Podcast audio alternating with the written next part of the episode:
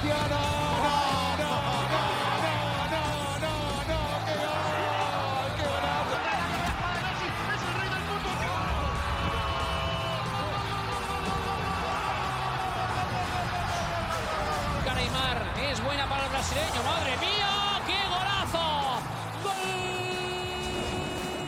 Fala pessoal, bem-vindos a mais um 11 em Campo, podcast que fala muito ou quase tudo sobre a bola. Eu sou Vitor Moura e estou com os meninos que conseguiram vender os name rights da Arena Corinthians. Anderson Cavalcante e Wilson Soto. Tudo bem, Anderson?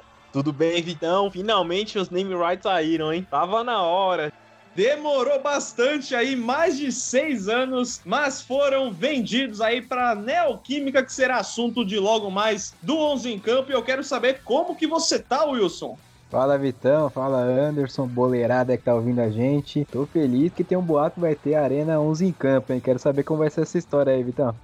A Arena 11 em campo será a arena onde os melhores vão querer jogar. Você vai ver, ainda não poderemos contratar nem Messi nem Cristiano Ronaldo porque é um sonho a longo prazo, mas vamos ter a Arena 11 em campo um dia, vocês vão ver. Para começar o nosso podcast, falaremos do mercado da bola que está borbulhando na Europa.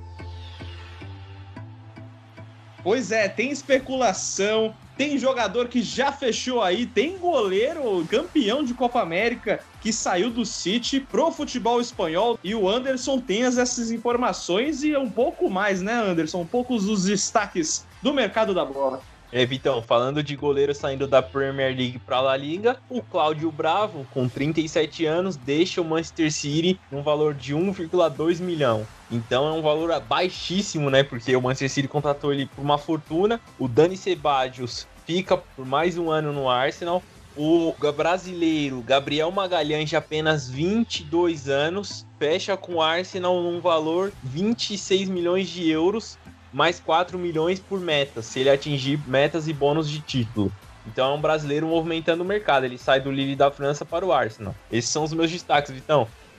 Gabriel Magalhães pode fazer até uma dupla brasileira na zaga do Arsenal com o Davi Luiz. Interessante para a próxima temporada, porque o Arsenal precisa reacender, mas já foi campeão da Supercopa da Inglaterra, venceu o Liverpool no último final de semana. Quem sabe ao pontapé de uma nova temporada boa para a equipe dos Gunners. E você, Wilson, quais são seus destaques do mercado da bola? E lá na Itália, o Leão renovou com o Milan.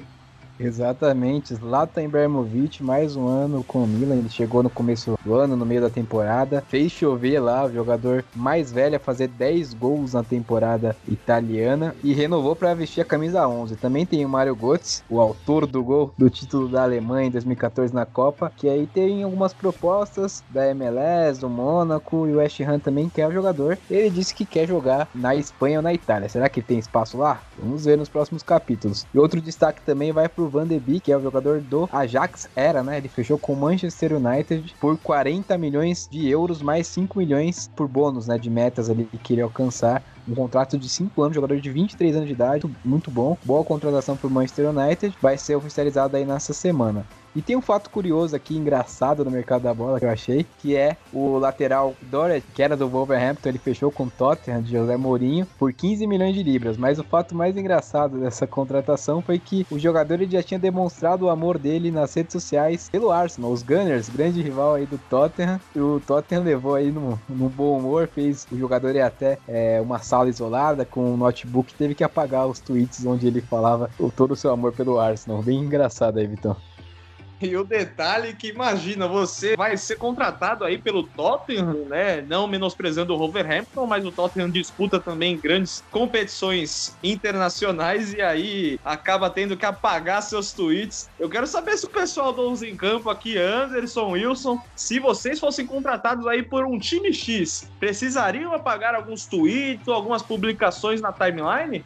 Olha, Vitão, com certeza eu teria que apagar algumas publicações no meu Facebook. São comprometedoras. Eu deixo a dica pessoal aí, não sigam Wilson R9 no Twitter. Não sigam, não façam isso. Se forem contratar, estão liberados para seguir, para dar uma mexida ali no Twitter, no Facebook do pessoal do 11 em campo. E para finalizar o mercado da bola, né, falando das transferências sul-americanas fechando, tem o Rames aí que tá pintando na Inglaterra e também, além do Thiago Silva no Chelsea, tem o pico do Neymar, né, Anderson? É isso mesmo, Vitão. O Neymar disse que fica para a próxima temporada no PSG. Disse que tem um grupo competitivo e muito forte e que ele tem o sonho de ganhar a Champions League com o Paris. Então é uma ótima notícia para o torcedor do PSG que sempre ficava com medo a cada janela de transferência. E aí, Wilson, esse pico é importante para a carreira do Neymar? Será que será muito benéfico aí nos próximos anos ou ele deveria ter saído nesse momento após o vice-campeonato da Champions League? Era previsível, né? Foi o melhor momento aí pro Neymar, que conseguiu dar uma volta por cima. Começo da temporada, com todos os boatos da saída dele, ele forçando uma saída pro Barcelona. É, ele conseguiu brigar com a diretoria, com o próprio elenco, com os torcedores que não viam ele como uma pessoa é, boa ali pro Paris. E ele deu a volta por cima, fez uma ótima temporada. Foi um dos melhores jogadores do mundo, levou o Paris Saint-Germain pra final. Eu acho que com todo o clima construído aí, era muito difícil que ele saísse. Então é previsível. Mais uma temporada de Neymar na França, no Paris Saint-Germain. Quem sabe possa vir o título aí da Liga dos Campeões da Europa na próxima temporada, que já começou para os franceses com o campeonato francês. Ainda nas principais ligas, volta apenas em setembro. A França já deu pontapé inicial e quem sabe possa ser uma temporada boa para o PSG, para o Neymar. Só o futuro poderá dizer. Então, nós fechamos nosso mercado da bola aqui e vamos fazer aquela ponte aérea e rumar para o Brasil. Brasil falar do quê? Do nosso querido Brasileirão. Campeonato Brasileiro que já começou aí pouco mais de três, quatro semanas do seu início e tem o Inter na liderança, os paulistas aí, o São Paulo se destacando, mas também Corinthians, o Red Bull Bragantino brigando ali na degola. Wilson, para você, quem são os destaques positivos e negativos desse começo do Brasileirão? e até o Flamengo começou aí mal das pernas. Será que vai começar uma temporada ruim com o Domenech Torrent? Então, Vitor, eu gostei bastante do começo do Inter. O Inter conseguiu um bom início de campeonato, com seis é, jogos com cinco vitórias, apenas uma derrota. O São Paulo do Diniz também vem surpreendendo. O Diniz estava quase sendo demitido aí semanas atrás, conseguiu vencer o clássico contra o Corinthians e é vice aí do Brasileirão por enquanto, com joga mais que o Vasco, mas consegue aí uma boa largada. Para mim, o ponto negativo do Campeonato Brasileiro vai para o Red Bull Bragantino pela esperança que eu tinha, particularmente, de ver o time brigando pelo menos no meio de tabela. Começou muito muito abaixo do esperado. Lá no rebaixamento, demitiu o Felipe Conceição do comando nesse início de campeonato. E eu quero saber também do Anderson das outras equipes paulistas, o Palmeiras, o Santos, Palmeiras que ganhou o Paulistão, mas não está convencendo em campo, e o Santos que vive aquele dilema: joga bem, joga mal, mas está meio mediano nesse começo de temporada, Anderson. É, Vitão, no meu ponto de vista, os quatro paulistas, né, inclusive o São Paulo, que é o vice-colocado, estão bem medianos, né, jogando um futebol burocrático, fazendo mais do mesmo ali de sempre do futebol brasileiro, sem nenhum brilho, e são bem constantes, né, o próprio São Paulo, que é o vice-líder, às vezes joga muito bem, em outras partidas tem um desempenho tão fraco, eu não, não consigo colocar nenhum dos quatro é, entre os favoritos, o que pode pesar é a força da camisa, né, a torcida que tem, quem sabe o futebol paulista possa reagir nesse começo, mesmo que o São Paulo esteja lá na vice-liderança, o Palmeiras também na parte de cima, mas é um começo um pouco conturbado do futebol paulista. E daqui duas semanas tem a Copa Libertadores da América, a volta do principal torneio sul-americano que conta com o Palmeiras, com o Santos, o São Paulo, quase o Corinthians foi eliminado na pré-Libertadores, mas os times voltarão aí, são sete times brasileiros queria saber do Wilson quais são os destaques aí, né? Quem pode surpreender nessa volta da Libertadores? Se são os times paulistas ou Inter, Flamengo, Atlético Paranaense, Grêmio podem mostrar o bom futebol na volta do Libertadores. Pode ser até adiada aí alguns jogos por conta da explosão de Covid nos países sul-americanos. Então, Vitor, acho que mesmo com a oscilação inicial é, do técnico Domenech no comando do Flamengo, o Flamengo ainda é, é, o, é o grande brasileiro na Libertadores, talvez até o grande da Libertadores, o elenco é muito forte, atual campeão, e o Flamengo tem boas peças para conseguir reverter essa situação. Colocaria o Flamengo como destaque, também o, o São Paulo talvez possa ser um destaque negativo e positivo. Tem um grupo muito difícil com River Plate, com LDU, mas talvez Simbali consiga chegar longe. O Palmeiras eu não acredito que vá tão longe, demonstra futebol bem abaixo. Talvez a chance do Palmeiras ir mais longe nessa Libertadores seria demitindo o Vanderlei Luxemburgo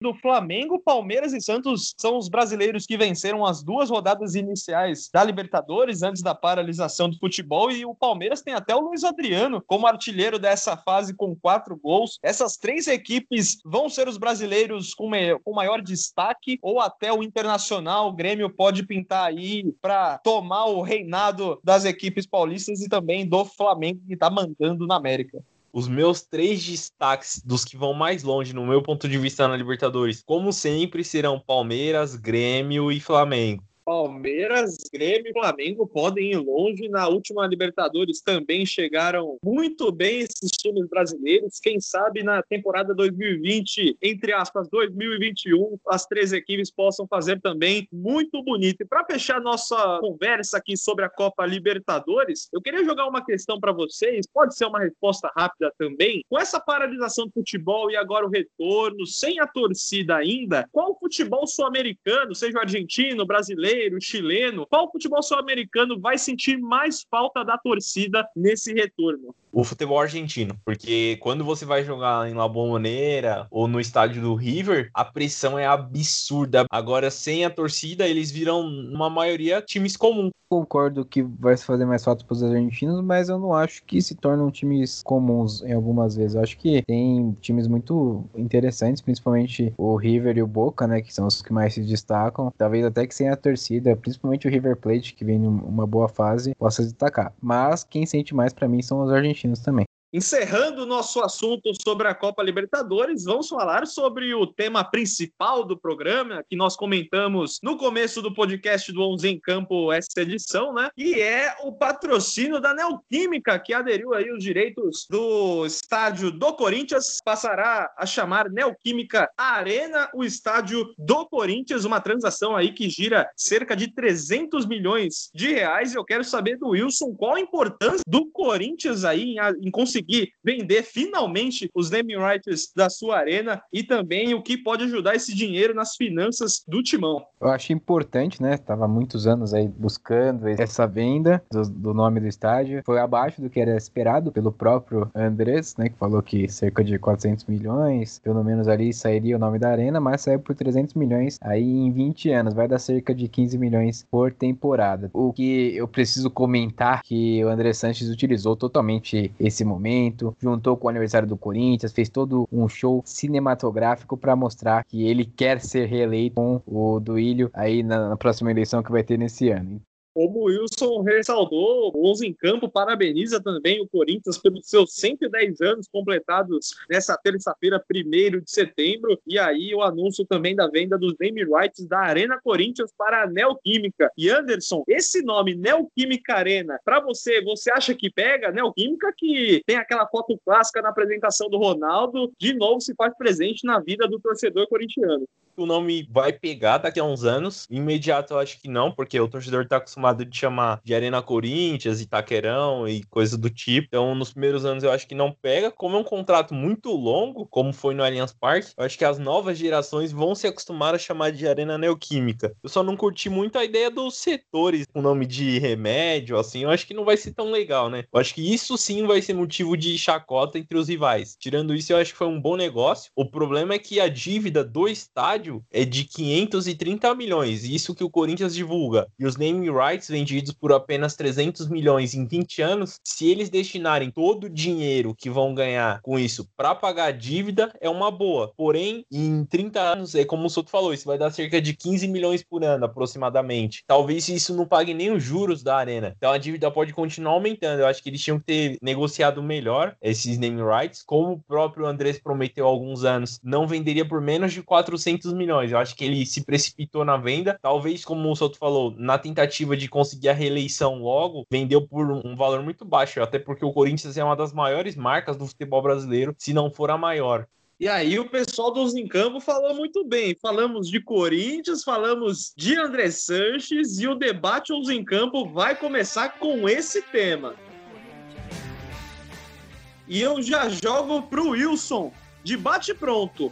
André Sanches é o maior presidente da história do Corinthians? Essa é uma grande pergunta, grande questão, Victor. Estávamos até conversando no off, o Anderson levantou uma bola muito interessante. Ele pode até ser considerado o maior, melhor e um dos piores Corinthians, porque ele tem altos e baixos. De, desde quando ele chegou ali é, em 2007, ele acabou sendo rebaixado, mas a culpa não foi dele, foi do, do Alibi, a gestão anterior. E ele depois ele consegue fazer um ótimo arrancada da Série B até o Mundial, que ele não conseguiu conquistar a Libertadores do Mundial, mas a gestão segui seguinte era dele também, né, com o Roberto de Andrade, então tava tudo em casa. Então ele tem grandes feitos, mas eu preciso levantar alguns nomes aí que para mim também são importantes na história do Corinthians. O Vicente Matheus, para mim, vai ser o melhor, é, não por causa da, da, questão administrativa, mas pela afinidade que ele tinha com o clube. Ele era um presidente muito corintiano de fato. Ele tem até histórias que ele tirava dinheiro do bolso para dar pro Corinthians. Ele não era uma das melhores gestões igual o do André Sanches, conseguiu até o estádio, diversos feitos e títulos, etc. Mas ele tinha uma ligação gigantesca. Então, como carisma e como idolatria, acho que o Vicente Matheus é o maior. E também Miguel Bartaglia, que foi o primeiro presidente do Corinthians lá em 1910, teve a ideia de fazer com que o Corinthians saísse, surgisse, fosse até a várzea e batesse de frente com os times elitistas da época. Então, eu destaco esses três presidentes do Wilson quando ele cita alguns nomes aí. Ele fala que o Vicente Matheus pode ser considerado o melhor. Eu acho que ele pode ser considerado o maior e o melhor se o Andrés, porém o Andrés ele fica como o melhor e entre os piores, porque o cara conseguiu ferrar o Corinthians financeiramente e conseguiu fazer que o Corinthians contratasse o Ronaldo em 2009, ganhasse a Copa do Brasil com o Ronaldo em 2010, trouxesse o Roberto Carlos, ele conseguiu a construção do centro de treinamento, conseguiu o início das obras do estádio. Ele assinou o documento do estádio, não foi a gestão que inaugurou o estádio de fato, não foi a dele, mas ele que assinou pelo estádio. Ele conseguiu tirar o Corinthians da vala com a ação de marketing maravilhosa que ele fez no tempo do Ronaldo. Então eu coloco ele como o melhor por isso gira até aquela questão, né, fazendo uma comparação com os ídolos dos clubes que às vezes não ganham os principais campeonatos, mas pela raça, pela entrega, pelo comprometimento com o time, com o projeto, eles estão na história do time. É o que acontece aí nessa relação Vicente Matheus e André Sanches. Não sei também se vocês concordam que aí o André Sanches seria mais político que presidente e o Vicente Matheus mais presidente do que político. O que, que você acha, Wilson? Que essa é a discussão. Concordo também. Em questão de maior e melhor, é sempre difícil fazer essa discussão. A gente podia fazer um podcast aí de uma, duas horas só pra gente levantar essa questão de maior e melhor, né? Mas, é como eu disse, questão de relação de idolatria, o Andrés, ele acabou de ser eleito em 2018, tendo que se esconder no banheiro para não apanhar da torcida. A torcida vê o Andrés hoje mais como um lado negativo do que positivo em grande maioria. Lógico que tem sempre as suas exceções. O já o Vicente Matheus, não, ele fazia uma relação muito interessante, mesmo com alguns erros. Ele tinha erros de gestão administrativa. O Corinthians tinha bastante. Mas ele também conseguiu alguns feitos, como tirar o Corinthians é, da seca de 23 anos aí do jejum. Também teve boa parte, começo ali da democracia corintiana, na verdade. Ele acabou saindo ali na metade. Então tem bons feitos. Mas acho que talvez pela quantidade de feitos que o Anderson até comentou, do Andrés ele pode ser considerado o melhor. Mas o maior em relação à idolatria eu não coloco, porque os altos e baixos ele consegue chegar ao alto de ser um Vicente Mateus na primeira passagem e o baixo de ser quase um Dualib na segunda passagem. Eu gostei bastante dessa discussão. Para mim, o André Santos é sim um dos maiores presidentes do Corinthians, mas aquela relação de amor e ódio é o maior, não é o maior. Vicente Matheus aí também pode ser considerado muito. Então, normalmente vai ficar aquela, aquela divisão, né? 50% sim, 50% não. E esse debate aí sobre presidentes do, de clubes aí, principalmente aqui de São Paulo, mas também dos outros estados, teria uma pauta interessante para uns em campo, hein? Vai dar muito muito pano para manga, mas vamos ver o próximo, os próximos capítulos dessa história e também da relação André Sanches e Corinthians. Bom, fechamos o nosso debate em campo e também encerramos a nossa edição. Muito obrigado a vocês que ouviram nós aqui até o final, que ficaram na nossa companhia. Curtam, compartilham também. Estamos aí nas redes sociais, YouTube, Instagram, o Spotify e também só jogar lá 11 em campo que você encontra a gente. Anderson, muito obrigado por mais um podcast. Valeu, Vitão. Essa edição foi espetacular. Realmente nós precisamos falar mais sobre gestão de clubes no Brasil, hein? É um bom assunto para Onze em Campo. Tem uma novidade aqui que o editor falou no meu ouvido. Teremos um especial da Libertadores da América. Então aguardem esse retorno da maior competição da América do Sul. Valeu, Vitão. Valeu, Soto. Obrigado por mais uma edição do Onze em Campo assim como foi na Liga dos Campeões da Europa, aquela cobertura toda especial que o Zincampo fez. A Copa Libertadores também não será diferente. Em setembro estaremos aí com a Libertadores, a querida taça da Libertadores da América, do principal torneio sul-americano. Wilson, muito obrigado por mais um podcast na sua companhia.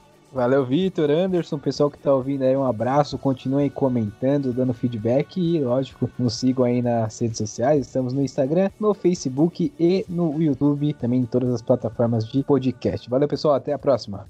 Muito obrigado mais uma vez a você que ficou conosco aqui. Mais uma edição. Voltamos numa próxima e logo mais, como a gente falou, tem Copa Libertadores da América, viu? Abraços e tchau!